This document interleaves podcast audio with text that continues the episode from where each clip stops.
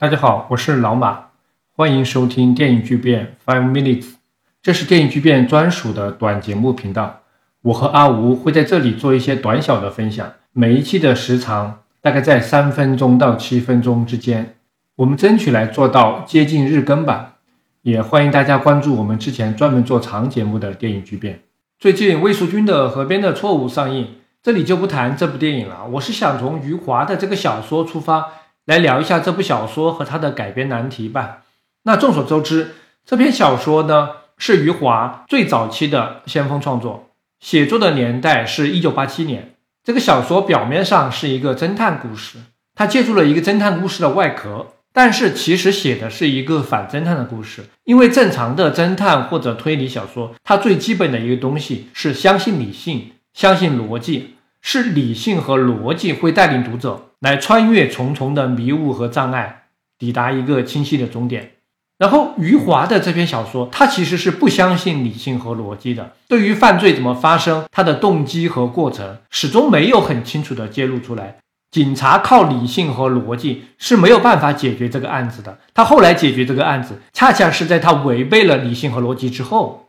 甚至于凶手究竟是不是那个疯子？我看很多读者也提出了怀疑，这个也很正常，因为余华写的这个是先锋小说，不是类型小说，所以一切都有不确定性，这个是先锋小说的特点。另外一个众所周知的事情是，张艺谋在一九九二年他想改编这个小说，但是后来没有成功，他是拍了余华的另外一本小说《活着》。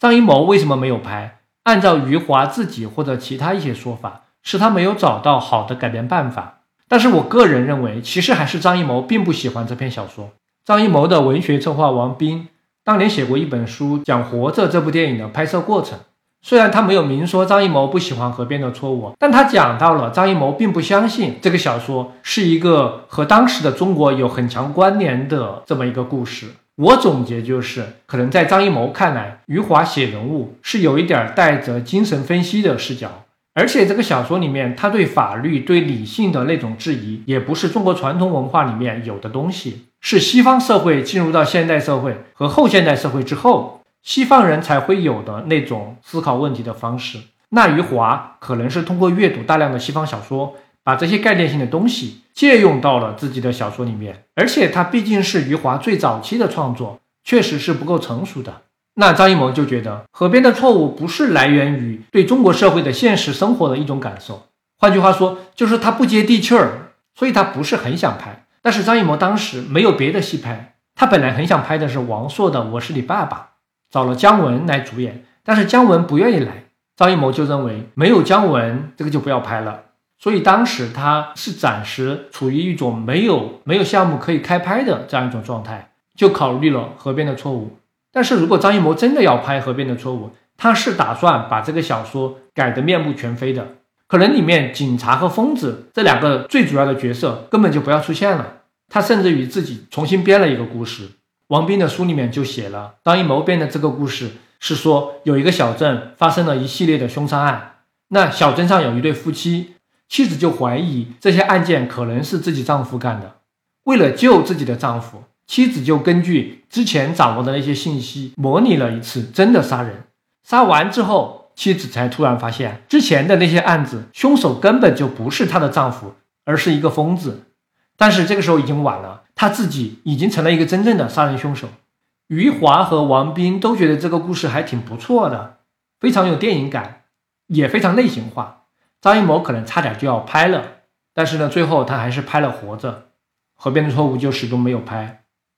那现在我从一个马后炮的视角来看，根据张艺谋后面这么多年的创作经历，我觉得可以下一个定论了。他确实不喜欢先锋文学的那种风格，他喜欢的，或者说他愿意拍成电影的，还是那种传统意义上具有比较强的现实感的故事。所以他放弃河边的错误也能够理解。